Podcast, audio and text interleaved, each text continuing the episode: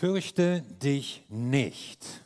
Das ist eine Botschaft, die die Bibel schon seit vielen Jahrhunderten uns Menschen zuruft.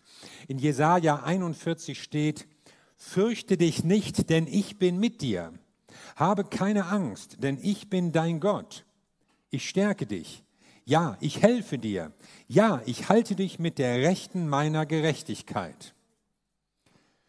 Naja, leicht gesagt. Ich fürchte mich aber. Es gibt zu viele Unsicherheiten in meinem Leben, zu viele Dinge, die mir Angst machen. Menschenfurcht. Was denken die anderen über mich? Angst zu versagen in der Schule, im Beruf, in der Familie. Angst, wie geht es eigentlich weiter mit mir, mit uns, mit dieser Welt?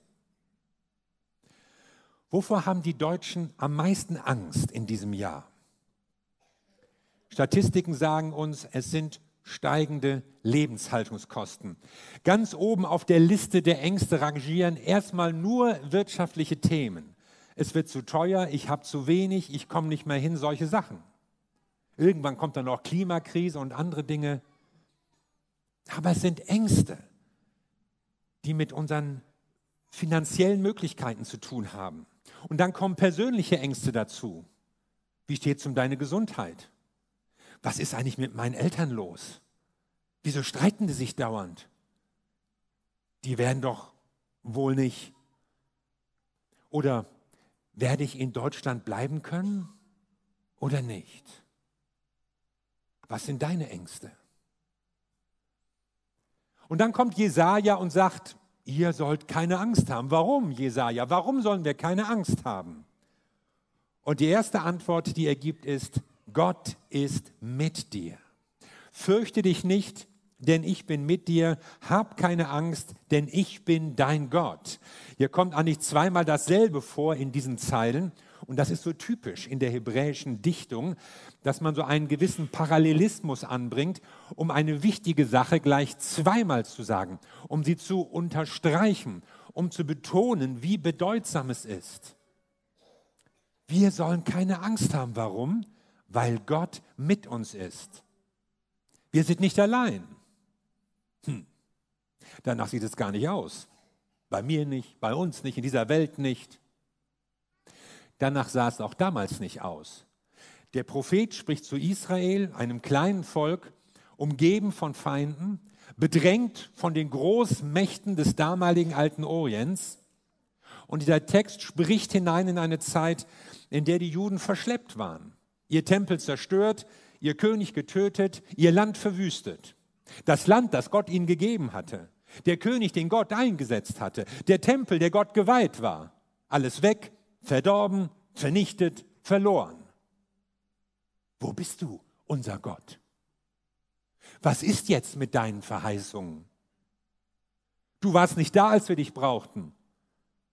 Du hast nicht gehört, als wir zu dir riefen. Du hast nichts getan, als es uns schlecht ging. Hast du auch schon mal so gedacht? Kennst du solche Stimmungen? Manchmal kommt es uns so vor, als höre Gott nicht, als tue er nichts, als sei er nicht da. Manchmal regen wir uns darüber auf, schimpfen, klagen, meckern, werden blind für sein unauffälliges Handeln, weil wir nur auf uns blicken, taub für sein leises Reden, weil wir ja so laut schimpfen. Aber wenn wir dann vielleicht mal Luft holen müssen, in einer Atempause, hören wir wieder Gottes leise Stimme. Fürchte dich nicht, denn ich bin mit dir. Ach, also doch, bist du da? Habe keine Angst, denn ich bin dein Gott. Immer noch mein Gott. Ich bin bei dir, sagt Gott. Und das sagt er nicht nur zu Israel und nicht nur damals. Er sagt es zu uns. Er sagt es zu jedem von uns. Wieso? Wie kann ich da so sicher sein, dass das auch mir gilt? Weil dieser Gott, der damals zu Israel gesprochen hat, inzwischen zu uns gekommen ist, Mensch wurde, persönlich. In Jesus Christus wurde Gott Mensch, einer von uns, kam uns so nahe, wie kein Prophet es hätte ausdrücken können. Er teilte unser Leben. Er war in unserer Lage. Er kennt deine Not, deinen Schmerz, deine Angst. Alles. Und er ist mit uns. Immanuel heißt Gott mit uns. Das ist einer der prophetischen Namen von Jesus. Reicht das? Gott mit uns? Oder wünschst du dir lieber einen Gott, der nicht nur da ist, sondern die Situation ändert? Ich schon. Herr, könntest du mal dies, könntest du mal das? Könntest du bitte hier, könntest du bitte da? Hast du schon mal so gebetet? Wisst ihr, was ich mich gefragt habe, als ich darüber nachgedacht habe? Was ist mir eigentlich wichtiger? Dass Gott mit mir ist oder dass er meine Umstände verändert? Dass ich Gott in jeder Situation an meiner Seite habe oder dass jede Situation so ist, dass ich Gott überhaupt nicht brauche. Das Wichtigste, so habe ich es gelernt, ist, Gott ist mit mir. Das ist wichtiger als veränderte Umstände, dass alles gut läuft, keine Probleme auftreten. Wichtiger ist mir, Gott ist da. Ich habe Gott in meinem Leben, gerade auch in meinen Herausforderungen oder Problemen. Vielleicht ist es besser, mit Gott durch Probleme zu gehen, als problemlos ohne Gott drauf loszuleben. Und dieser Gott, der mit uns ist, ist auch ein Gott, der handelt. Tut etwas, er bleibt nicht untätig. Und was tut er? Gott greift ein. Ich stärke dich, ich helfe dir, ich halte dich. Gott greift ein und stärkt dich. Er reicht dir frisches Wasser, bevor du zusammenbrichst. Stell dir vor, du bist auf einem Marathon und du hetzt dich ab und so wenige Kilometer liegen hinter dir und so viele noch vor dir und die Beine werden schwer und du trocknest aus. Und dann steht jemand am Straßenrand und reicht dir einen Becher frischen Wassers. Und du triffst nicht ganz den Mund, aber es erfrischt dich trotzdem. So ist Gott. Er sieht, wo du manchmal strampelst und kämpfst aber er wird dich erfrischen, damit du deine Herausforderungen meistern kannst, damit du dem neuen Tag und dem neuen Jahr sogar entgegenlachen kannst. Wie kann das praktisch aussehen? Du kannst Gottes Wort aussprechen, dich damit immer wieder an das erinnern, was Gott dir zuspricht. Du kannst Gott um Zuversicht bitten, um Hoffnung, wo du eigentlich aufgeben willst. Du kannst seine Verheißungen auch im Glauben bekennen, sie wiederholen. Worte haben Kraft. Und das Zweite ist, Gott greift ein und hilft dir. Wo braucht man Hilfe? Also Kinder brauchen Hilfe bei den Hausaufgaben. Ja? Und als wir dieses Bild, wir sind bei Bild 2, als wir dieses Bild gesehen haben, sagte jemand in der Vorbereitung, ach, das Mädchen sieht eigentlich noch viel zu fröhlich aus. Ja, stimmt, wir kennen auch andere Szenen bei den Hausaufgaben. Aber wenn einer hilft, dann kann sich die Stimmung ja auch heben. Und dann wird es mal anders. Es gibt Situationen, da brauchen wir jemand, der uns Dinge erklärt, der uns beiseite steht, der uns einfach Gelingen schenkt. Und Gott ist es, der dir Gelingen schenken möchte, der dich aufrichten möchte, der ganz konkret in jeder deiner Lebenssituation an deiner Seite ist. Auch Erwachsene haben manchmal Aufgaben zu lösen, wo du denkst, oh, das packe ich nicht und morgen müsste ich doch. Aber Gott ist da und du kannst ihn erleben und erfahren, auch ganz praktisch in deinen Situationen.